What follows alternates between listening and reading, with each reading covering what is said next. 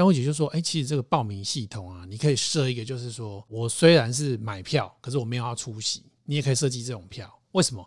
因为有的人他的时间真的很贵，你一张票假设是五千块，他买得起，然后他因为敬仰你，你要 promote 这个乐团，那你主办单位过去有你的社会声望，我愿意支持你，但是我真的没有时间去，但是五千块我就是点下去，我也让你知道说我五千块就是跟着你帮助这个团体，可是我不占位。那如果你这个系统设计好的话，你可以创造超额票房，嗯，这个跟我买五千块，可是当天是留空位又不一样。嗯，这个思维又不一样，所以我当下确实在淡如姐的说明之下，我有了更多的想法，就是知道说，哎，更多尝试是可以尝试看看的这样，所以我是蛮佩服他才写进我书中。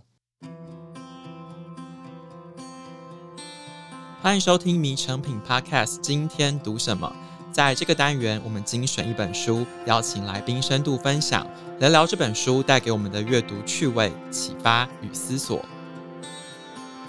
大家好，我是程轩。迷成品的 Podcast 节目呢，有一个很重要的任务，就是要推广阅读。在这个年代哦，这并不是一件容易的事。大家有太多的娱乐，但太少的时间，所以每个人每天分给阅读的时间好像越来越少了。在我们推广阅读的路上呢，好险并不是一条孤单的道路，有很多的好朋友和我们一起努力。今天我们的 Podcast 节目来宾，他已经推广阅读好久好久的时间了。他透过阅读和写作改变了自己的人生，也进而去改变别人的人生。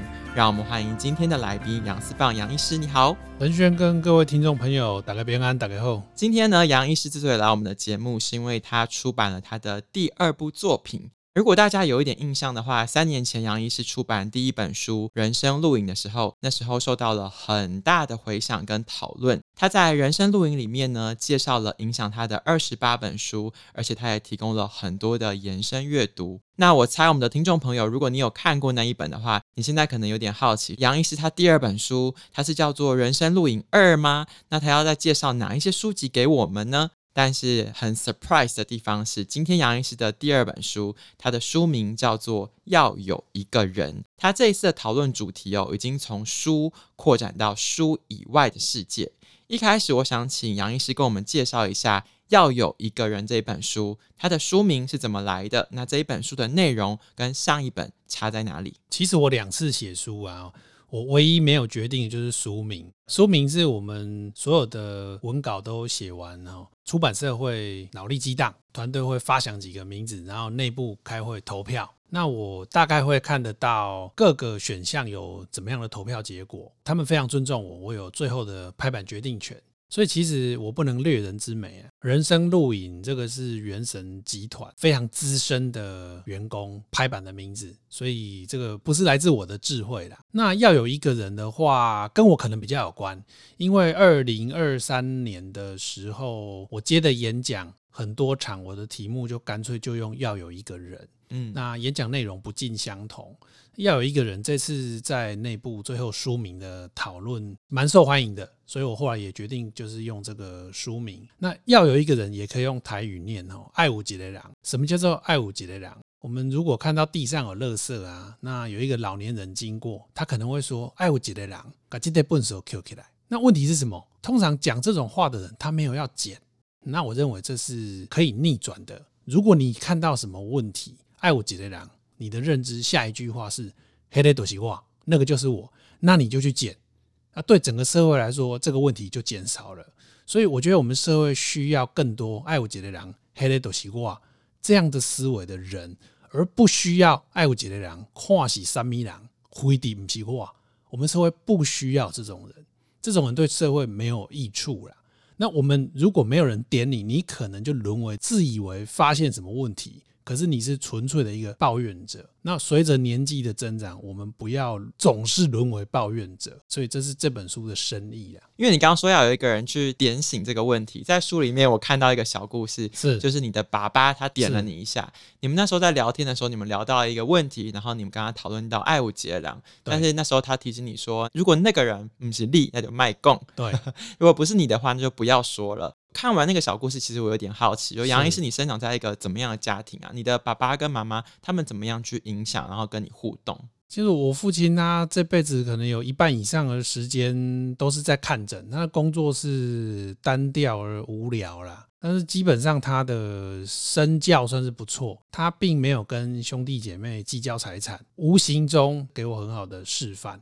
否则我们翻开这个社会新闻啊，多少兄弟姐妹争财产争到上法庭啊！而我父亲跟母亲他们就这一点来说，就是完全放弃。所以我的思维有一部分是父母的身教而来，好，他们都是拙于说话的人呐，所以对我来说，他们的身教比其他的事情更重要。嗯，那我父亲严格讲起来也算是爱阅读的人，可是他自己不会支配时间，他太多时间被工作绑死，所以他变成只剩下很少的时间可以去阅读。我觉得他的人生如果有人给他建议或重新设计哦，他一定会砍掉一半以上的工作时间。然后其他时间拿来阅读，他会得到很大的快乐。你讲到阅读这个，我就问问啊，你小时候有看什么课外读物吗？大概就是世界各国童话故事，整套整套的有看了一些啦。我觉得看那些故事给我很好的影响。你的想象力比较不会被有限，你比较敢冒险。你知道冒险也许会付出一些代价，可是也有可能得到预期外的成果。小时候读的书跟长大之后读的书有没有什么不一样啊？因为大家传统对于医生、医学系、医学生的养成就觉得哦，你们就是一群很会念书的人。但是实际上，你后来在推广阅读的时候，其实你读的类型或者是主题其实超广的。你考得上医生执照，等于你很会念书，这句话我不同意。你可以说，你考上医学系的人，等于你很会考试，你很会应付国立编译馆定的那几个科目。然后在一定的题型下，你可以取得高分，这个是成立的。那其实，在这样的养成过程，很多人并没有去读国立编译馆以外的书，甚至他当上主治医师之后，时间就更少了，就更不会去看非关医学的书籍。嗯，我认为这样全是比较接近他们的全貌。嗯，那当然，医生有一个极端呐，就是里面爱看书的人会超级爱看的，那不看的就是说完全不看。我自己会喜欢说，我先不要排斥一个陌生作者，他的第一本书我先看看。那我如果喜欢的话，我就全买。譬如说得很多文学奖的建商，全台湾应该就只有一个建商得过很多文学奖，王定国，国堂建设老板。那他小说很厉害，那什么《中国时报》《联合报》文学奖的大奖都是他得走，而且他是不办新书发表会、读友会，他就是非常非常低调啦。那他的作品我就非常喜欢，这是一个例子。那譬如说东方白啦、黄春明啦、汪笨湖啦，他这些大概在我大学年纪遇到的作者，包括王一家也是，我就会整套整套的买，这样对我个人的吸收比较快。甚至像香港的那个董桥啊、蔡澜啊，我也几乎是没有错过半本。因为你现在不做医师的工作，然后开始专注在像阅读的推广，然后以一个作者的身份跟大家互动。是。那过去三年来这样子的转变，你觉得你的人生历经有哪一些不同？尤其过去又遇到疫情，然后整个世界也在变。我不晓得你自己有觉得你的人生转了一个怎样的弯吗？嗯，就是如果还在看诊的那些年，你变成就是你的时间是属于患者的。那你变成要消耗每天精神最好的八个小时，就是奉送给患者。对我个人来说是有点可惜啦，所以我就觉得我有更想做的事情，就把自己往那个地方推。我如果都不做改变，我现在还是在要守着一间诊所继续看诊啊，那我就没有相对充裕的时间去看我想要看的书，就没有办法激荡出更多想法啦，去办活动什么的。但是你的诊所收掉之后，有一个可惜的地方是，你以前诊所有一个书墙，这是跟其他诊所不一样的地方。嗯，那我有一点点好奇哦，就是你以前在设计这个书墙的时候，你说是一个社会实验，对，你后来出书的时候，你说是一个社会运动。那我想透过这个书的交流，你去跟别人互动的时候，你有观察过你的这一些受众，这些跟你互动的人，他们大概是一群怎样的人吗？其实你可以看我帮谁写过推荐序，这会更立体的还原。因为读者人海茫茫嘛，哈，面目模糊。可是你看我帮一百多个人写过推荐序，哈，这个年龄大概是从二十几岁的作者到八十几岁，所以我能接触的作者是年龄层蛮广的。那有时候我们如果两个人都会写书，其实就是互为作者跟读者的角色嘛。那有一些朋友也买我的书，给他比较早会的小五、小六的学生读，他们其实都可以读懂。人生录影曾经有十岁的读者写心得给我，我简单举他一句话啦，他说听完这个人生录影作者的演讲，他以后想要成为手心向下的人，be a giver not a taker 嘛，哦，所以其实如果你的小朋友比较早会，大概小学中高年级就可以读得懂人生录影。因为你刚刚讲到他这个十岁小朋友写信给你，其实你的书哦都会附上一个 email，那他如果大家看完以后有心得想要分享的话，是可以直接跟作者本人联系的。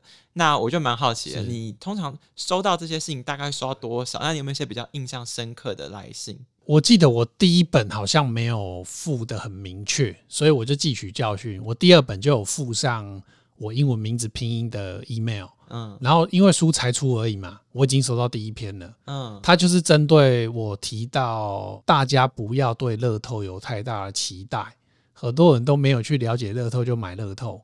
那乐透这种名字呢，我说其实它本质叫衰透，因为你了钱的机会就多还多嘛。那结果这个朋友他是工程师背景，他就是用数学的角度去分析乐透，跟我笔下的乐透，他认为是很赞同我的说法。他也回忆起他们家人以前买大家乐输了很多钱，然后继续用别的角度去诠释说，但是买乐透同时也对社会有一些好处啦，就是有一些他的盈余必须要变成是补助健保 或补助弱势，以这方面来说是有它的好处。可是有些人你把它当做是投资的一条路径，这就错了，这绝对是错的。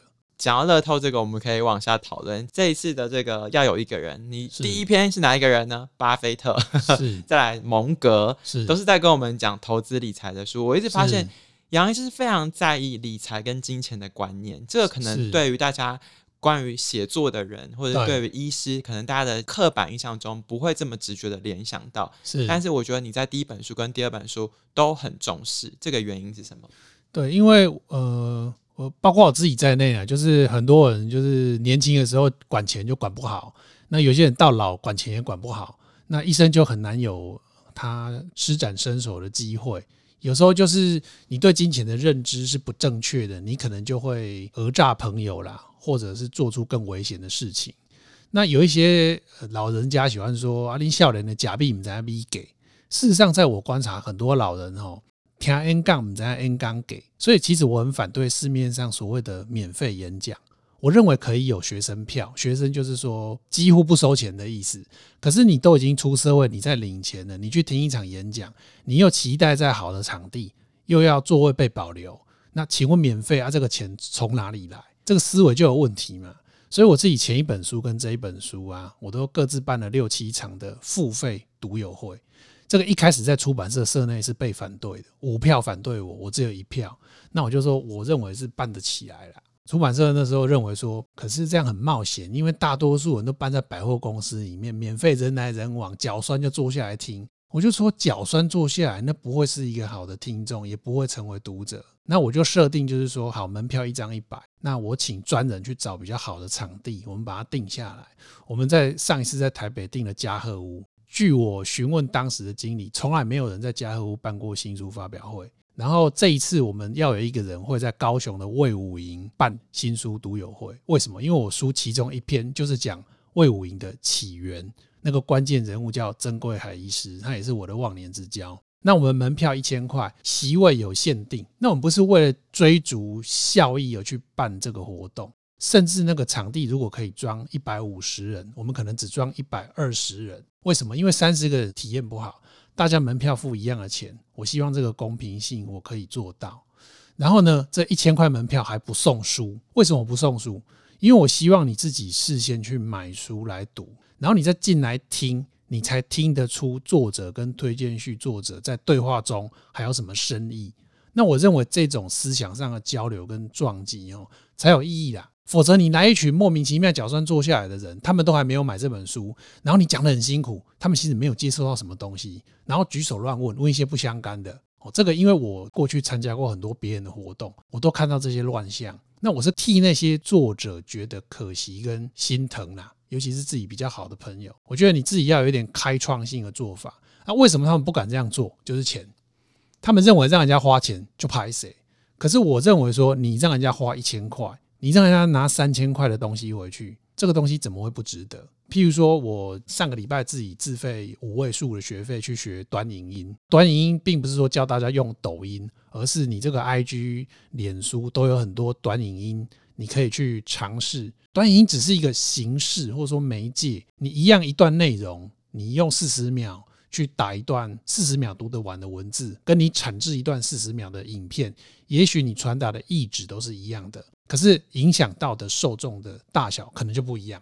那我早上自己到出版社签书，有一个企业下单一百本的我的签名书，没有旁白哦，就拍我自己在签，就四十秒就上传短影音哦，马上就有人要求要一样的规格，他也要签一百本。诶，这对我来说就是一个我去学了之后才知道可以这样用，否则我过去是我很常发脸书文，可是我很少去尝试这个 Reels。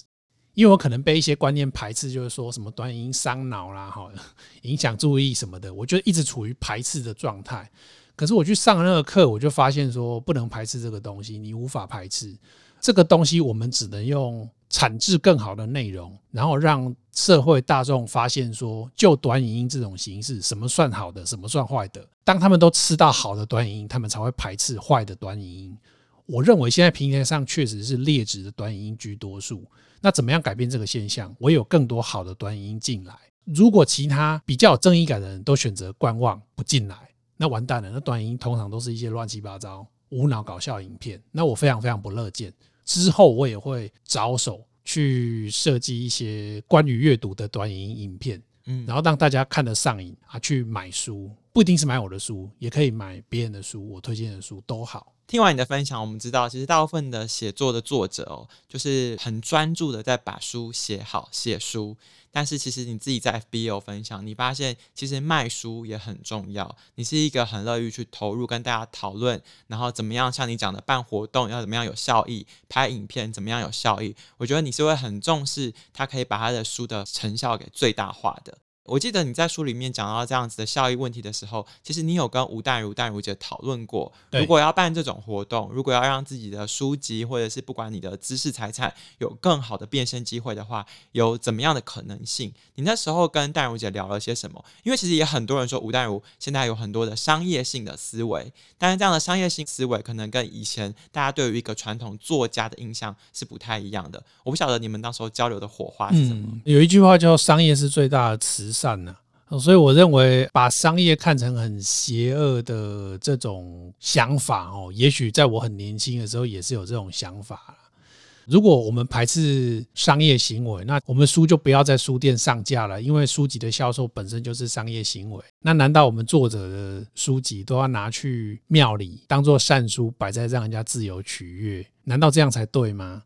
所以。把商业看成邪恶的人，他本身就需要多去吸收一些正确的商业知识。那时候我跟淡如姐讨论，是因为她的书有一本提到跟赚钱相关、金钱相关的书籍，所以我们带到那个话题。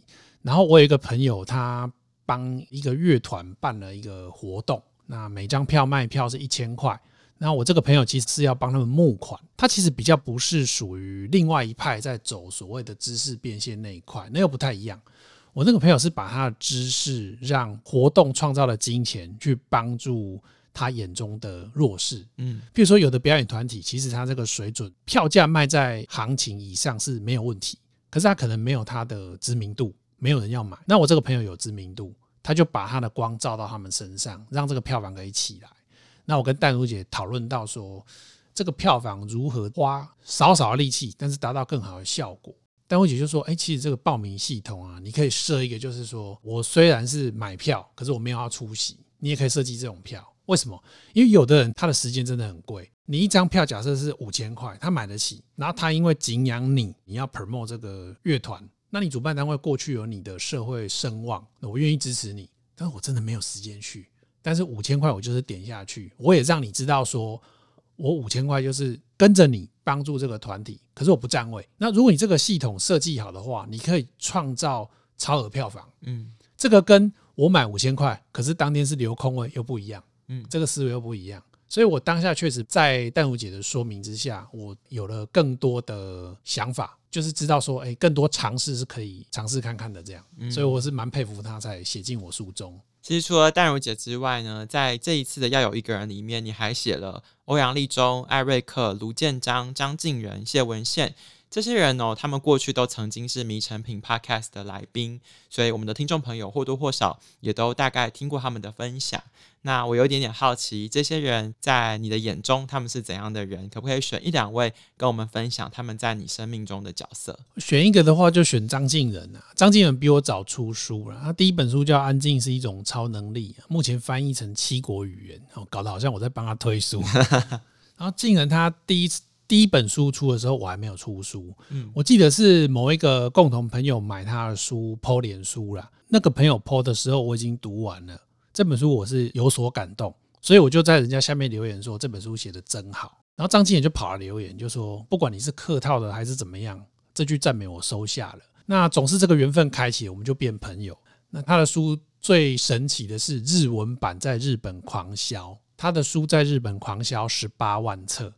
上一个先以华文写作，然后翻成日文，在日本卖超过十万本。这个人叫做黄春明啊，那本书叫《撒由那拉》。哎，啊，这个讯息是我跟知名作家琉璃儿求证的。嗯，好，所以刘老师也认为说，瀞仁的书可以卖到十八万本，实在很神奇。结果去年年中左右，瀞仁的这个书籍日文版在东京要办一场付费读友会，我一听到呢，我就想说，要有一个人。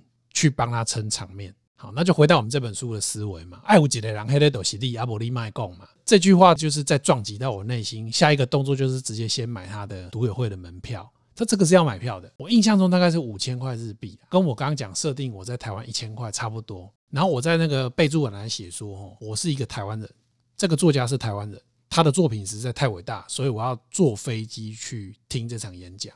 就算我不能到，至少这张订单。对主办方来说，已经是一个意义了。所以我跟他的交情是这样来。那你觉得这个人值得当你朋友啊？你愿意为他付出什么程度？你可以做到什么程度？其实这个学问也是我看书学来的。这个是建成彻，日本神编辑建成彻，他就是这样跟其他的作家朋友来义工保弄啊。嗯，因为如果人家在日本有读友会，大多数人的选择是那么远，什么时候在我家附近？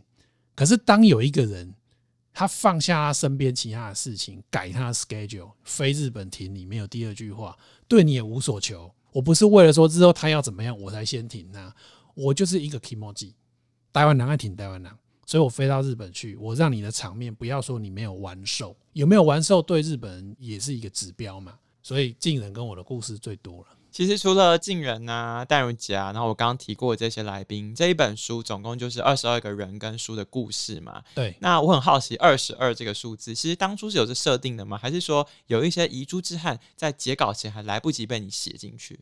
应该是说要有一个人。这本书我还没有书名之前，在着手写作计划的时候，大概有六十几个人可以写。那有一些是因为。我虽然透过书本了解这个人，可是跟他本人或是下一代还没有这个 link，我就不好意思写，所以就是急不得啦。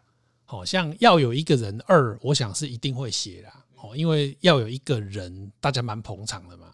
嗯，好，我们有这个口碑。那接下来写的这一本是要有一个人二，我想更多人就愿意支持。如果说写作考证的水准，然后这个互动的程度深度。没有说明明没那么熟，硬写那么熟，不会出现这种事情。在这种状况之下，大家会买。再下一本，我就会尝试写陈定南。嗯，好，因为他的儿子，我意外发现，我是写完这本书才发现，他儿子十年前是我的听众。那他太客气了，他不跟我讲他是谁，他只说毕姓陈。那今年我们因为其他事情联系上，他也邀请我去宜兰。陈定南的园区，再去参观他们有什么东西。其实我手上很多东西哦，包括说跟杜聪明有关的东西，甚至杜聪明现在基金会是没有的。可是当我知道，我会捐一份给他。如果我有两份啊，如果我没有，我可能自己先拷贝，我再捐给他。嗯，嘿，那没有任何的表扬什么，那都没有关系，那不是我在意的。所以大概像这一种程度，我就愿意写进要有一个人二。嗯，嘿，我自己心里有一个筛选。可是照你这样讲，其实你有一些人，你要出书之前，他们都还不知道他们被你写进去，对不对？没有错，我是尽可能不剧透了，嗯，因为我觉得剧透就有点囧，觉得会尴尬吗？对啊，我是想要用一个比较超然的方式，就是说别人来看不会觉得你是纯粹要讲他的好话或是捧他，是而是说你用其他的客观证据来检验我讲的每一句话也都成立，表示说，哎，这个人真的有这么好。那我本来就是鼓励人家正向思维，比较好的互动写出来，让大家去参考跟模仿。另外，你还有个兴趣哦，就是喜欢用台语 作诗。我觉得这很有趣哦，因为你在这本书里面，其实你有写一些你的诗作作品。是。那如果大家听得懂台语的话，其实，在读的时候就大概知道可以念得出来。是。那就算听不懂台语的人，你也有一些些备注跟解释。我们有 QR code 可以扫。是。那今天难得既然都来 Podcast 节目了，我们就请杨医师来帮我们念一段你创作的台语诗，好不好？说诗实在是不好意思的，只是几句看起来有押韵的话而已的。我分享一个，就是呃，人生录影出版之后，隔两个月我被通知得一个奖，然后得那个奖呢，我知道有颁奖典礼，我不确定能不能上台发言，但是我就先准备起来。那当天第一个领奖的人就是时报出版社的赵正敏先生，嗯，因为他们家的书在那个颁奖的地方卖的最多，嗯，所以是一个销售奖的概念。那赵先生上台有一句话很有意思，他就说：“哦，我不知道上台致辞，所以我没有准备。”那接下来颁奖就颁给我，然后他们就请赵先生颁奖给我，我就接赵先生的话说：“我也不知道要上台，可是我有准备。”那我就把这个得奖感言。加上我现在的书名，我把它做一个小小的改写，跟我们听众朋友分享。人讲教水水的磨菜，人熬熬的北来。写册的人有三项惊：第一惊，够写一半，牵手嫌讲无精彩；第二惊，够交出去，编辑叫咱读句改；第三惊，甲册签名，读者嫌咱写字歹。出册的人也有三项惊。第一件应该一大堆，仓库门要大开；第二件存个规大塔，阁袂当当作皮来讲；第三件想要送人，阁惊人等于粪扫桶。我的册爱有一个人四缸三刷，朋友伫问讲，敢有啥物秘诀？本来江湖一点诀，车主不可说。不过我是一顶寒天的小妹，在你养，在你看。第一，车爱有忠心价值；第二，车爱拍开。人的心肝。第三，车爱鼓励人人生有希望，早晚会出团。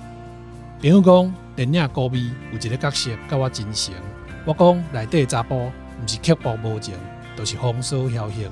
我到底较像谁？伊讲你亲像老头家娘秀英，波浪不断，海风无情，人生路引，人间有情。爱有一个人，迄、那个就是你；爱有一个人，迄、那个就是我。爱有两个人，都是你甲我。感谢。听完这个杨医师的分享，让我想起小时候看那个《戏说台湾》，有没有？都会有一些很长的那个引言。但是呢，每一个每一个的这种押韵的韵脚，它这是一个非常独特的韵味。在刚刚这样子短短的一个篇章里面，你分享了一个写作者担心害怕的事情，一本书成功的关键。我觉得从第一本书《人生录影》的时候，我们就是在看书嘛。从书里面去得知一些历史故事观点，到第二本要有一个人的时候，我们去看人。我觉得用以前的一句古老话讲，就是以铜为镜可以正衣冠，以古为镜可以知兴替。但是我们这一本书以人为镜可以明得失。这里面有二十二个不同的人跟故事。如果我们的听众朋友喜欢今天的分享，很欢迎大家到你附近的诚品书店或是诚品线上，就可以找到要有一个人。任何问题或者是建议，欢迎到 Apple Podcast 留言告诉我们。谢谢大家的收听，也谢谢杨医师的分享。我们下次见，拜拜，拜拜。